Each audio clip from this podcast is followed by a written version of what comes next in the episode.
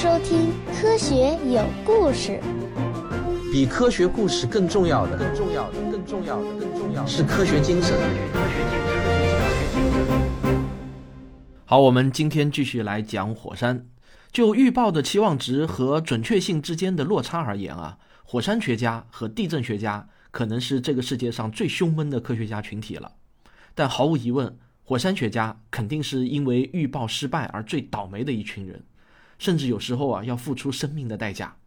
这里就有一个惨痛的例子，就在云仙月灾难发生后的不到两年，另一组火山观测者在亚利桑那大学的威廉带领下。这个威廉啊是一个著名的火山学家，他们走进一座位于哥伦比亚的叫格莱拉斯的火山口。尽管啊刚刚熄灭没有几年，硝烟未尽，但是在威廉的队伍中，仅仅只有六名队员戴着安全帽，或是穿着其他的防护装备，因为他们认为这座火山刚刚熄灭还没几年，不可能再次爆发。谁知道啊，火山就这样突然爆发了，就在他们前往探索的那一天。有六名科学家以及两名跟着他们的游客遇难，还有一些人受了重伤，也包括威廉本人。我们从何而来？要去向何方？一个星球，一个实验，请听我为您讲述有关宇宙、自然、生命的简史。这次事件之后呢，全世界有很多火山学的同行啊，就纷纷说威廉无视许多重要的喷发信号而鲁莽行事。但是威廉呢，作为回应，他写了一本书，这本书的书名叫《格莱拉斯火山幸存记》。他在书中啊说，当他听到那些指责的言论的时候，他自己惊讶的直摇头。他说啊，用事后诸葛亮的方式去重伤一个人，那有多容易啊？他自认为自己最倒霉的事情是挑了一个不幸的日子。因为格莱拉斯火山变化无常，自然的力量往往都是这样。我上了大当，从这个角度来说呢，我有责任，但我对同伴的死亡并没有任何的负罪感，因为我们面对的那可是火山喷发啊。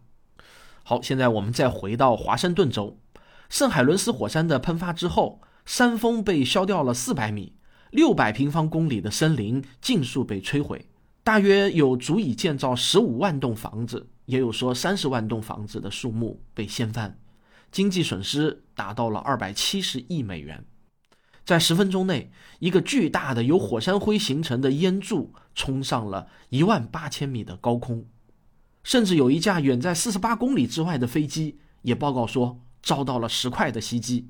这次火山喷发的九十分钟后，一百三十公里之外的亚基马，一个只有五万人的社区。便遭遇了像下雨一样的火山灰的尘暴，正如你能想象到的那样，火山灰把白天变成了黑夜，飘进了几乎所有的地方，塞住了发电机、发动机和各种电气设备，它们堵住了行人的喉咙，阻塞了过滤系统。总之啊，一切都瘫痪了。机场和进出城市的高速公路也都关闭了。倒霉的是呢，亚基马市完全没有应对火山的预案。尽管那座火山两个月以来一直在发出不祥的隆隆声，灾难发生的时候，该市的紧急广播系统本应该发挥作用，但却没有出声，因为据后来的知情人士说，周日早上的工作人员不晓得怎么操作设备。亚基马就这样瘫痪了整整三天，与世界彻底切断了联系，机场关闭，道路不通。圣海伦斯火山喷发后，整个城市都覆盖了一层超过一点五厘米厚的火山灰。但是，请你在这里留点意，在亚基马发生的这一切啊，是在距离火山口一百三十公里之外，而这个亚基马呢，只是刚好不幸的位于火山口的下风口。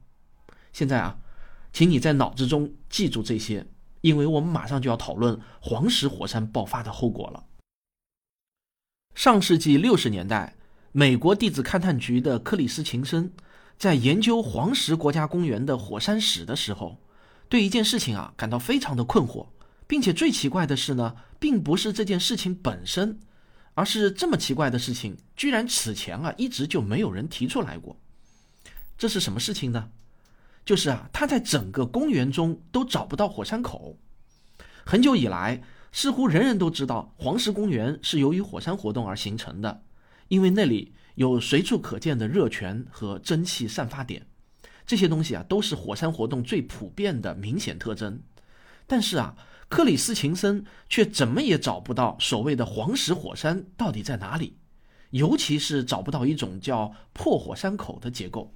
为什么要加一个“破”字呢？对于我们大多数人而言，一想起火山，总是会想到富士山或者啊乞力马扎罗山这样经典的锥形结构。它们是由于喷发出来的岩浆堆积成了对称形状的岩堆，有时候啊，它们形成的速度那是惊人的快。比如一九四三年，在墨西哥的帕里库廷，一个农民啊就吃惊地看着自己的一块地里冒起了烟，仅仅一个礼拜之后。他就莫名其妙地成了一座一百五十二米高的锥形山的主人，在两年内，这座小山竟然长到了接近四百三十米高，直径超过八百米。不知道大家对四百三十米高有没有概念啊？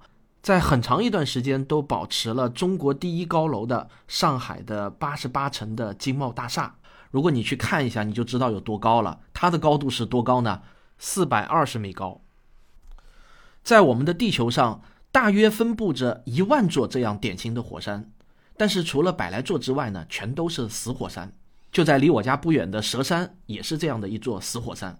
但是还有另外一种火山，知道的人不多，而且啊也不会造山。但是这种火山却会爆炸性的撕开大地，留下一个巨大的坑。这种呢就是破火山。这个破啊是源自拉丁文“大锅”的意思。黄石公园显然是属于第二种类型，但奇怪的是呢，克里斯琴森却在哪儿也找不到破火山结构。比较凑巧的是呢，就在这个时候啊，美国航空航天局决定拍几张黄石公园的卫星照片，用来测试最先进的照相机。有一位考虑周到的官员就把一些照片的拷贝送给了黄石公园的管理机构，因为他觉得这些照片如果挂在某个游客中心，是可以作为一个漂亮的展示的。结果呢？克里斯琴森啊，一看到这些照片，他就立即明白了为什么他找不到黄石火山了。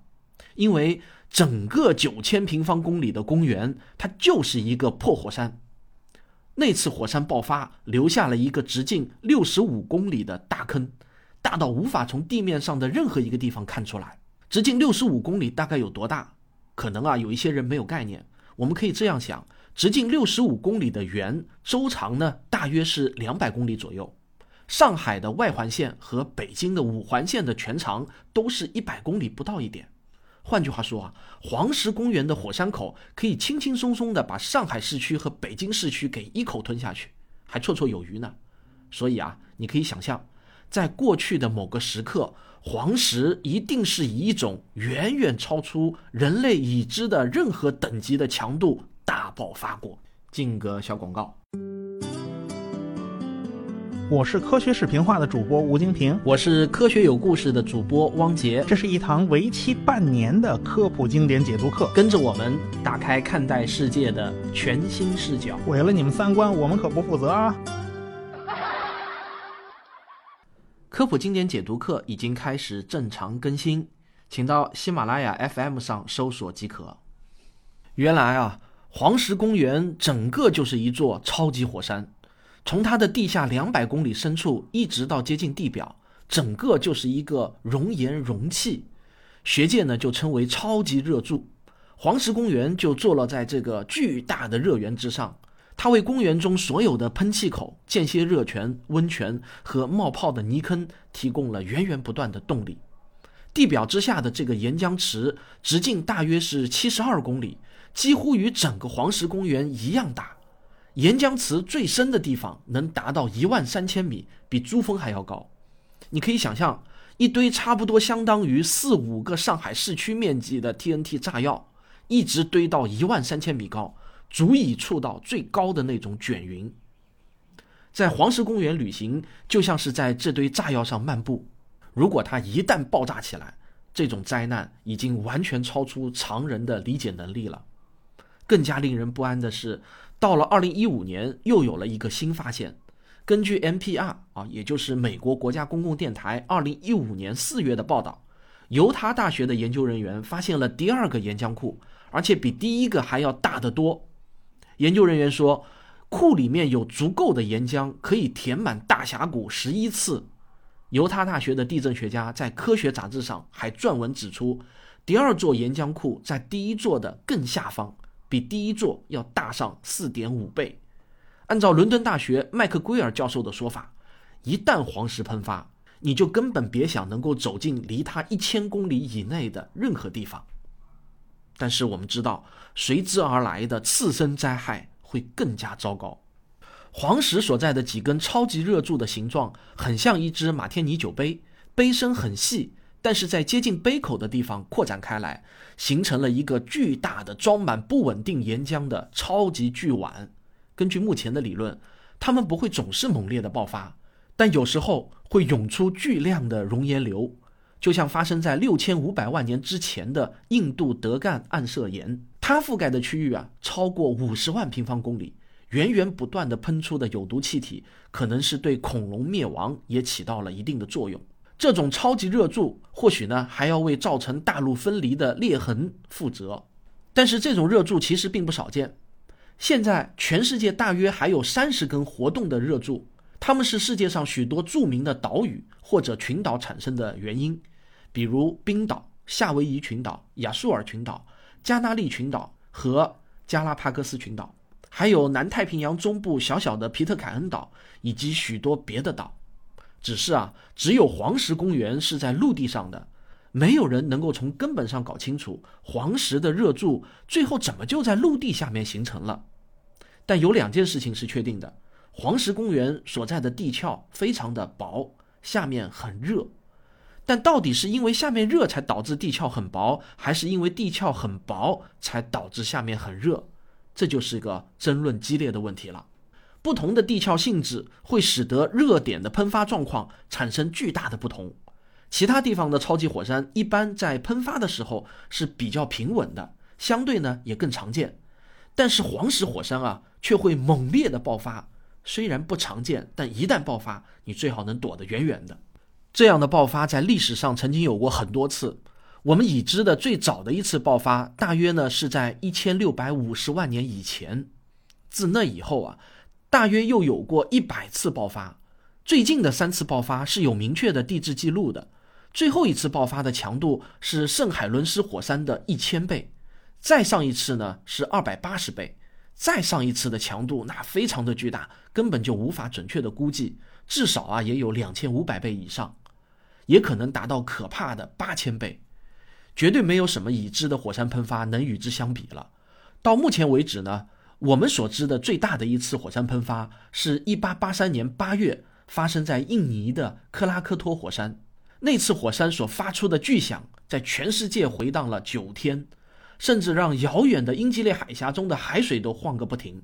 但是，如果你把这次火山喷发出来的所有物质想象成一个高尔夫球大小的话，那么，圣海伦斯火山的喷出物不会比一颗豌豆大，而最强烈的一次黄石火山爆发的喷出物，足以形成一个可以把你完全遮住的大球。两百万年前的那次黄石火山喷发出的灰烬，可以把整个福建省埋在二十米之下。这些火山灰最终形成了我们前面几期节目中提到的沃尔斯在内布拉斯加东部发现的化石床。当时那次爆发发生在今天的爱华达州，但是别忘了，大陆板块是在以每年二点五厘米的速度漂移，经过了两百万年之后呢，就变成了今天的怀俄明州西北部。但是热源本身却始终固定在同一个地方，就好像一根始终直指天花板的火柱一样。黄石火山造就了肥沃的火山灰平原，是种植土豆的最理想之地。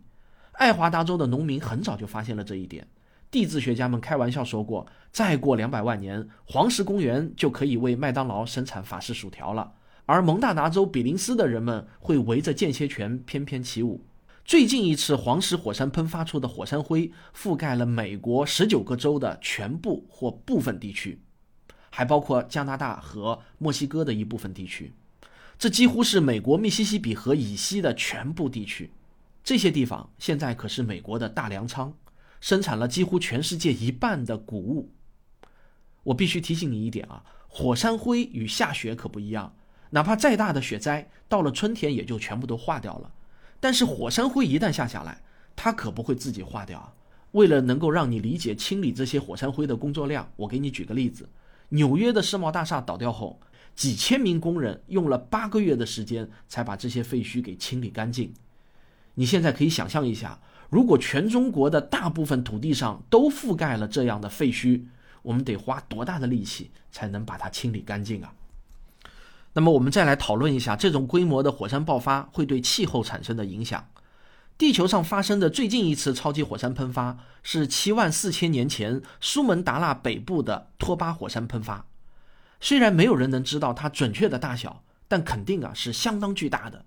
格陵兰的冰河显示，托巴火山至少造成了随后六年的火山冬天。天晓得之后又有多少个糟糕的生长季？据认为，那次事件让人类也濒临灭绝，全球人口的数量不超过几千人。这也意味着所有的现代人都是在这个小小的基数上繁衍出来的。这或许啊就能够解释为什么我们今天人类的基因缺乏多样性。有证据显示，在这之后的两万年中，地球上全部人口的数量就一直没有超过几千。不言而喻啊，从一次这样的火山爆发中恢复需要很长很长的时间。啊，我在这里插一句啊，上面这些数据呢，听上去似乎有一点不可思议。作者比尔·布莱森在这一段原文中呢，给出了以上数据的来源，是科普作家麦克圭尔在他的一本叫做《A Guide to the End of the World》第一百零七页的数据。那关于这个数据呢，我还没有能力去核实过，因为这本书呢比较难找到。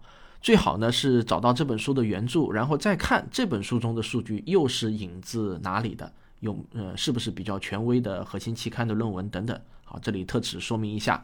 好，我们接着往下讲。上面所说的这一切啊，原本都仅仅只是一些有意思的假想，直到1973年发生的一件怪事，让这种假想突然变得恐怖起来。那一年，位于黄石公园中心的黄石湖水突然从湖的北面进了出来，吞没了大片的草地，而对岸南面的水却神秘地消失掉了。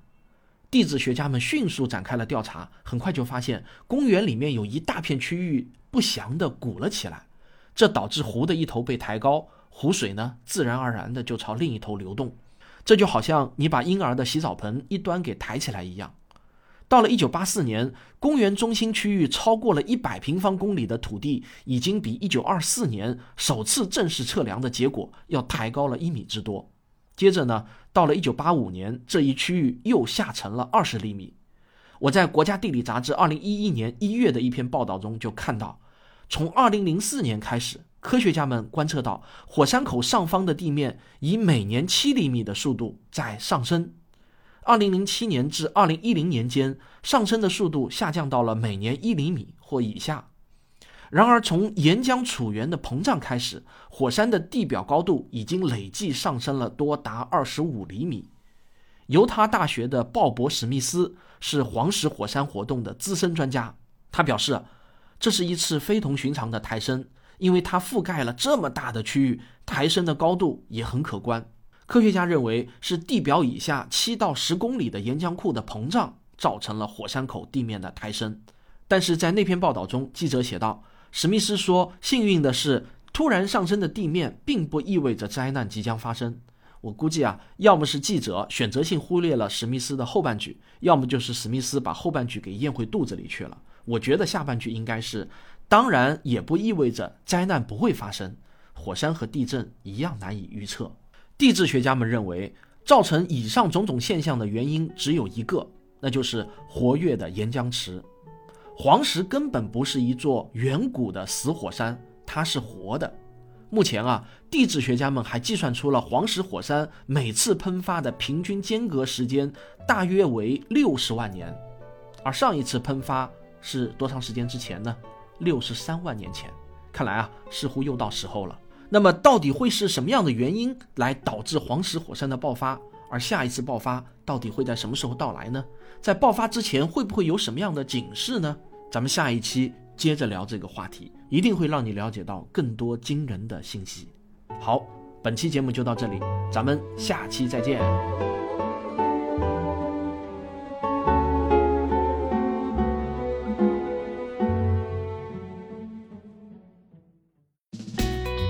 是刘敬正，我是汪杰，我是吴黎明，我是王木桐，我是旭东，我是卓老板，我们是科学声音。好，今天的结尾废话呢，还有点干货。首先啊，我要跟大家说一下，前两天我发的那个求助信息，就是要寻找高铁民航系统的听众帮助的那个信息啊，只有三天不到，信息啊就像雪片一样飞过来，我们都有点儿应接不暇了。今天呢，我赶紧把那条求助信息给撤了，我们需要的资源都已经找到了，非常的感动啊！我就说我们的听众中什么样的能人都有，只是啊，我没有想到我的听众中居然还有那么多的机长。真是啊，人多力量大。那么今天呢，我还要给大家的干货是一段广播剧的剧透。我很久没有制作科幻广播剧了，最近呢又在做一出上下集的，大约五十分钟左右的科幻广播剧。今天呢，我提前给大家播放上集四分钟左右的预告片。我要特别提醒的是啊，这个预告片里面有部分剧透内容。如果你是那种深度的追剧爱好者，就像我一样啊，痛恨任何形式的剧透。那么现在呢，你就赶紧点暂停。这个你放心，播放完预告片，本期节目就结束了，没有其他信息了。好，那么下面我们一起来听这段预告片。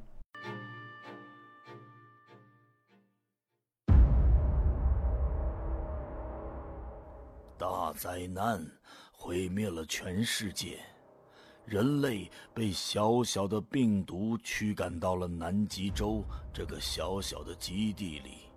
以阿米亚博士为首的团队仍旧在寻找对抗的办法。他们研制了一种新药，希望找到志愿者来尝试这种药物。我愿意冒死亡的风险，这还不够吗？被感染之后，它会一点点的啃噬你的身体和内脏。在这个过程里，你会遭受极端的痛苦。我们会尽量帮助你。但是谁也不能确认你的疼痛会剧烈到什么程度。它应该和晚期癌症的程度相当。没有疫苗，任何疫苗对于埃博病毒都无效。而这个星球上，埃博肉球菌的数量何止几万亿亿个，他们全部可以在某种程度上联系在一起。你的志愿者身份只是一个幌子。你真正的任务是进入艾巴的实验室，彻底摧毁这个邪恶的起源地。这是湿婆，他毁灭，然后创造。世界就在他的掌握中，循环不息。你们的使命只有一个：用核弹把那些该死的肉球菌全部炸上天。出发，我的勇士们！快走到前面的位置！我们遭到一只大鸟的袭击！虫子，是虫子！他妈的，怎么会有这么多虫子？他奶奶的，都去死吧！老子跟你拼了！他们一个被潮水一样的虫子吞没咬死了，一个被蛇咬到是剧毒的，立刻就死了。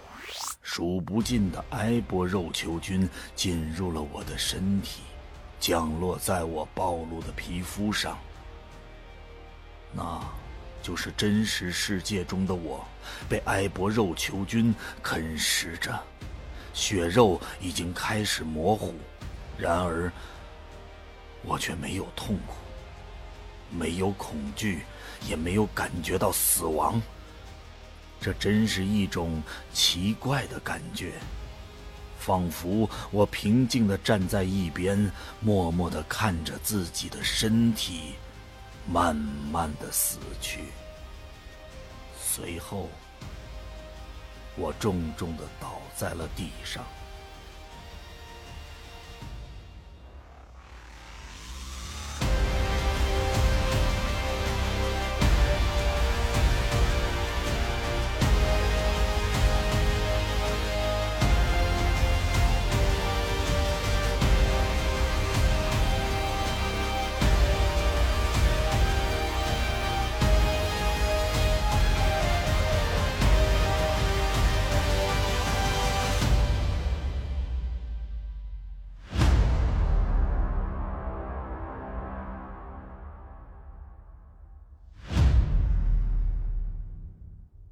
好，敬请期待这出广播剧呢，大约两周之内就会陆续放出。好，如果你喜欢我的节目，别忘了点一下订阅，当然也可以打赏以资鼓励。我们下期再见，谢谢大家。